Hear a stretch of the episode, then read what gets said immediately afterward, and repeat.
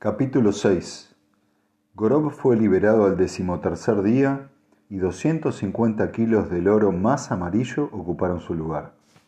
Y con él fue liberada la abominación intocable y sujeta a cuarentena que era su nave. Luego, igual que en el viaje de ida al sistema asconiano, en el viaje de vuelta fue acompañado por las pequeñas naves hasta los límites del sistema. Poniet contempló la pequeña mancha luminosa que era la nave de Gorov mientras la voz de éste llegaba hasta él, claramente por el compacto rayo antidistorsivo. Decía, pero esto no es lo que yo quería, Poniet. Un transmutador no lo logrará. Además, ¿de dónde lo sacaste? De ningún sitio, explicó Poniet con paciencia. Lo construí a partir de una cámara de irradiación de alimentos. En realidad no sirve de nada. El consumo de energía resulta prohibitivo a gran escala o la Fundación usaría transmutación en vez de buscar metales pesados en toda la galaxia. Es uno de los trucos establecidos que todos los comerciantes emplean, excepto que nunca había visto uno que transformara el hierro en oro antes de ahora. Pero impresiona y funciona, de momento. Muy bien, pero ese truco en particular no sirve de nada. Te has sacado de ese sitio asqueroso. Eso no tiene nada que ver, especialmente teniendo en cuenta que tengo que regresar en cuanto nos deshagamos de nuestra solícita escolta. ¿Por qué? Tú mismo se lo explicaste a ese político tuyo. La voz de Gorov era cortante. Toda tu argumentación sobre la venta descansaba en el hecho de que el transmutador fuera un medio para alcanzar un fin, pero ningún valor en sí mismo, que él comprara el oro, no la máquina. Fue una buena psicología, puesto que dio resultado, pero... Pero... apremió Poniet blanda y obtusamente. La voz del receptor se hizo más estridente. Pero queremos venderles una máquina de valor en sí misma, algo que quisieran emplear abiertamente, algo que les obligara a aceptar nuestra técnica atómica por sus propios intereses.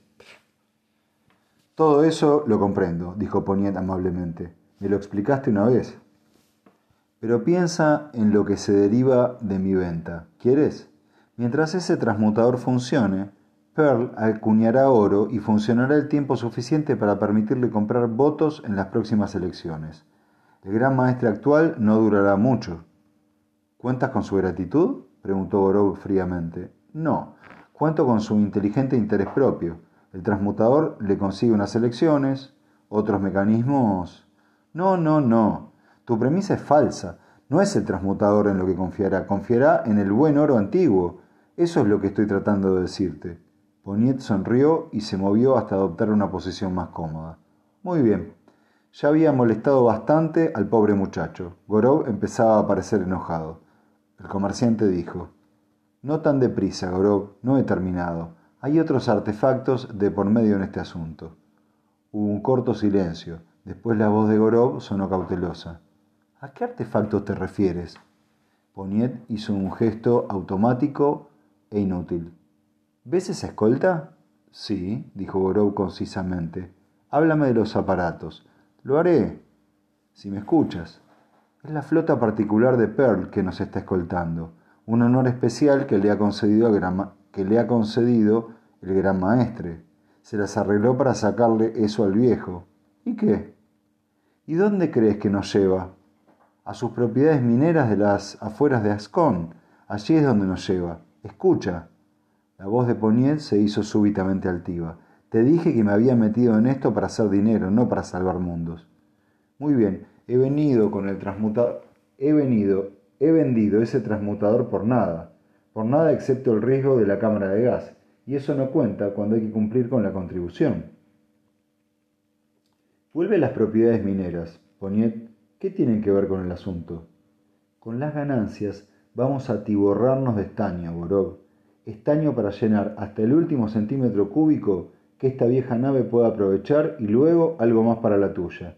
Yo bajaré con Pearl para recogerlo, viejo amigo, y tú me cubrirás desde arriba con todas las armas que tengas, por si acaso Pearl no se ha tomado el asunto con tanta deportividad como, querido como ha querido dar a entender. Ese estaño es mi ganancia. Por el transmutador, por todo mi cargamento de aparatos atómicos, a precio doble, más de una bonificación. Se encogió de hombros casi disculpándose. Admito que regateé, pero he conseguido cumplir con mi contribución, ¿no? Gorov estaba evidentemente perdido. Preguntó con voz débil. ¿Te importaría explicármelo? ¿Qué hay que explicar? Es evidente, Gorov. Mira, ese perro pensaba que me tenía cogido en una trampa porque su palabra valía más que la mía ante el gran maestre.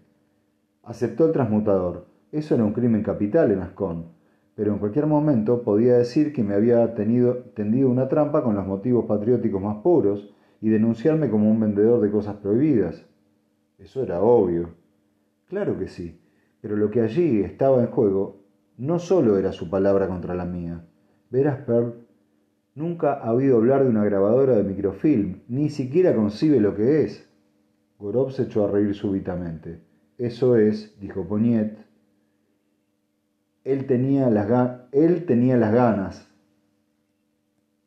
Él tenía ganas de ganar. Fui débilmente castigado, pero cuando le puse a punto el transmutador con mi aspecto de perro apaleado, incorporé la grabadora al aparato y la quité al día siguiente para proyectarla. Obtuve una grabación perfecta de su Santa Sanctorum, mientras él mismo, el pobre Pearl, manejaba el transmutador con todos los sergios del que éste disponía, y se extasiaba ante la primera pieza de oro como si fuera un huevo que acabase de poner.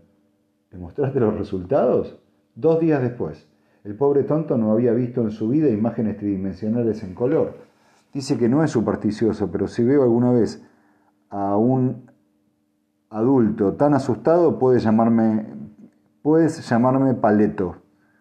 Cuando le dije que tenía una copia en la plaza de la ciudad dispuesta a ser exhibida ante un millón de fanáticos espectadores asconianos, que indudablemente lo harían pedazos, se puso a gemir de rodillas ante mí al cabo de medio segundo. Estaba dispuesto a hacer cualquier cosa que yo le dijera. ¿Lo hiciste?